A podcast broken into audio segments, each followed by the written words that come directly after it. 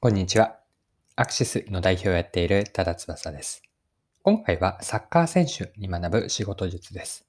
この内容はサッカーの遠藤康人選手のコロコロ PK を取り上げて、そのコロコロ PK の本質について前半で考えていきます。で、後半では仕事術への応用なんですが、具体的には会議をさせる、会議を成功させる方法を横展開して応用できればと思っています。はい。で、最初に話はサッカーになります。で、遠藤選手、遠藤康人選手ですね。サッカーの元日本代表の遠藤康人選手なんですが、遠藤選手の得意なプレーの一つに PK があるんです。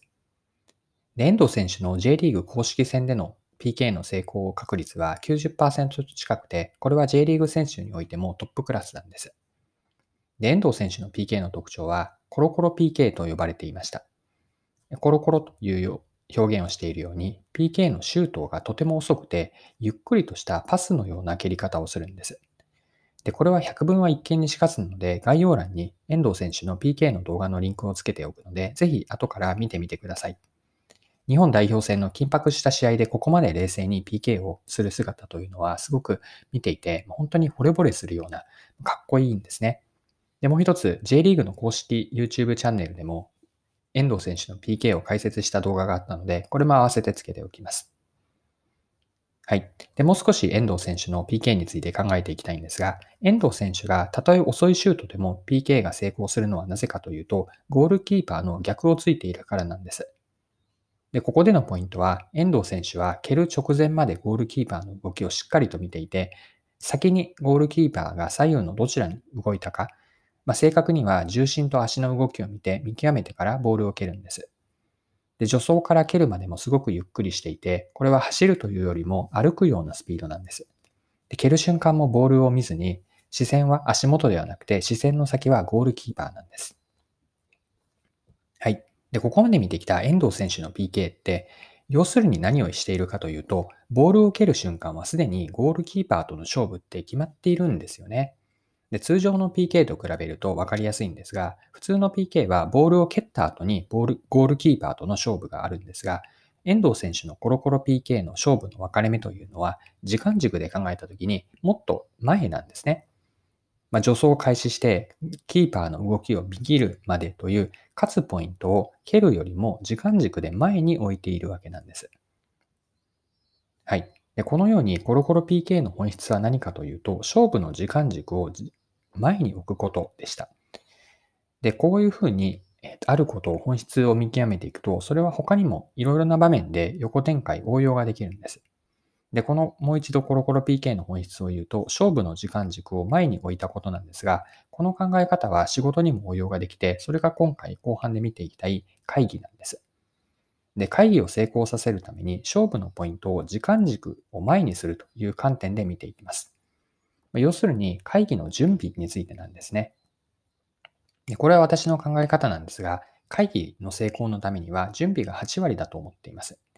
会議の前の準備を大切にしたいと思っていて、会議設計と捉えて会議設計を作る作り込むことによって会議の時間をより充実したものにできるんです。はい。では、ここからは具体的な会議の準備方法について見ていきましょう。もちろん会議中の仕切りとかファシリテーションも重要なんですが、準備が会議の勝敗を分けると考えます。会議準備という会議開始よりも時間軸での前にポイントを持ってくるわけなんです。で、今回紹介したいおすすめの会議準備の方法があって、それは私は 3PM と言っています。3つの P と1つの M で準備を進めるんです。3つの B とは英語なんですが、Purpose, People, Process です。1つの M はマテリアルです。もう一度合わせて4つ言うと、Purpose, People, Process、そしてマテリアルです。でそれぞれ何を言っているかなんですが、1つ目の Purpose というのは会議の目的です。目的と合わせてゴール設定ですね。終了条件になるんですが、目的とゴール設定をするといいです。でここで言っているゴール設定は何かというと、目的を達成した時の具体的な状態です。はい。二つ目の P は people で、これは会議の参加者です。一つ目の目的とゴール設定から逆算をして参加者を決めていきます。ここでポイントになるのが、参加必須な人と必須ではないんだけれども、参加がベターな人に分けていって、なるべく必須な人はもちろんなんですが、参加してもいいかなと人をもしかしたら、えっと、増やしすぎないようにすることもポイントだと思っていて、この時に目的とゴール設定から逆算をして参加者を決めていきます。3つ目の P はプロセスでした。これも目的とゴールから逆算していくんですが、まずアジェンダを決めます。そしてアジェンダで止めずに、アジェンダごとの主要な論点と論点への仮説についてもあらかじめ頭の中に想定しておくといいでしょう。あと、プロセスにおいては合意形成までどう進めるかという会議全体のシナリオと、あと時間配分です。まあ、これらをプロセスとして会議の準備、流れを考えていきます。はい。ここまで 3PM の3つの P でした。パーパス、ピープル、プロセスです。4つ目、残り M なんですが、これはマテリアルで会議に必要な資料です。で、どんな資料が必要か。えっと、あとは会議中にどうやって使うかですね。あと、事前に会議資料は共有しておくといいんですが、会議資料をしっかりと参加者に目を通してもらうのかというところも合わせて事前に通知するといいです。で、ちなみに今事前にと言ったんですけれども、どれぐらい前かというと、これも目安があって、会議開始時刻の遅くとも24時間より前ですね。例えば、会議の開始が翌日の午後1時だったとすると、会議の、えっと、準備、会議設計の共有というのは、資料も含めて共有するというのは、前日の1時よりもっと前、まあ、午前中くらいに会議の共有をしておくといいです。はい。で今回の内容を改めて整理しておくと、前半ではサッカーの遠藤選手のコロコロ PK を見ていって、えっ、と、その本質というのは成功のためのポイントを時間軸で前に置いていることなんです。で、コロコロ PK で蹴る前にゴールキーパーの動きを見極めて、蹴った後にはすでに勝敗が決まっていました。まあ、これを仕事術として応用したときに会議の準備に当てはめたんですが、会議も同じなんですね。会議準備をすることによって、会議が始まる前にすでにうまくいくシナリオができていく。遠藤選手が蹴った瞬間にはすでに勝敗が決していたように、会議についても会議が始まった段階にはすでに成功のシナリオができていると、こういう状態を目指して会議準備ができればいいなと思っています。はい、そろそろクロージングです。今回はサッカー選手、遠藤康人選手ですね。遠藤康人選手のコロコロ PK に学ぶ仕事術で、具体的には会議を成功させる準備方法について見てきました。最後にもう一度振り返りの意味も込めてまとめておきます。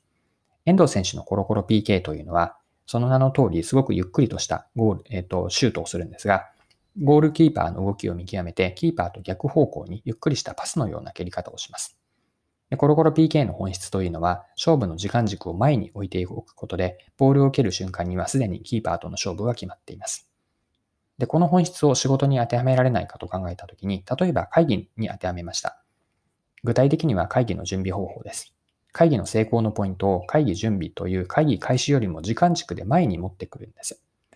会議準備から会議の開始時点にはすでにうまくいくシナリオができている状態を目指します。はい。今回も貴重なお時間を使って最後までお付き合いいただきありがとうございました。この配信のコンセプトは10分で見分けるビジネスセンスで、これからも更新は続けていくので、よかったら次回もぜひぜひよろしくお願いします。それでは今日も素敵な一日にしていきましょう。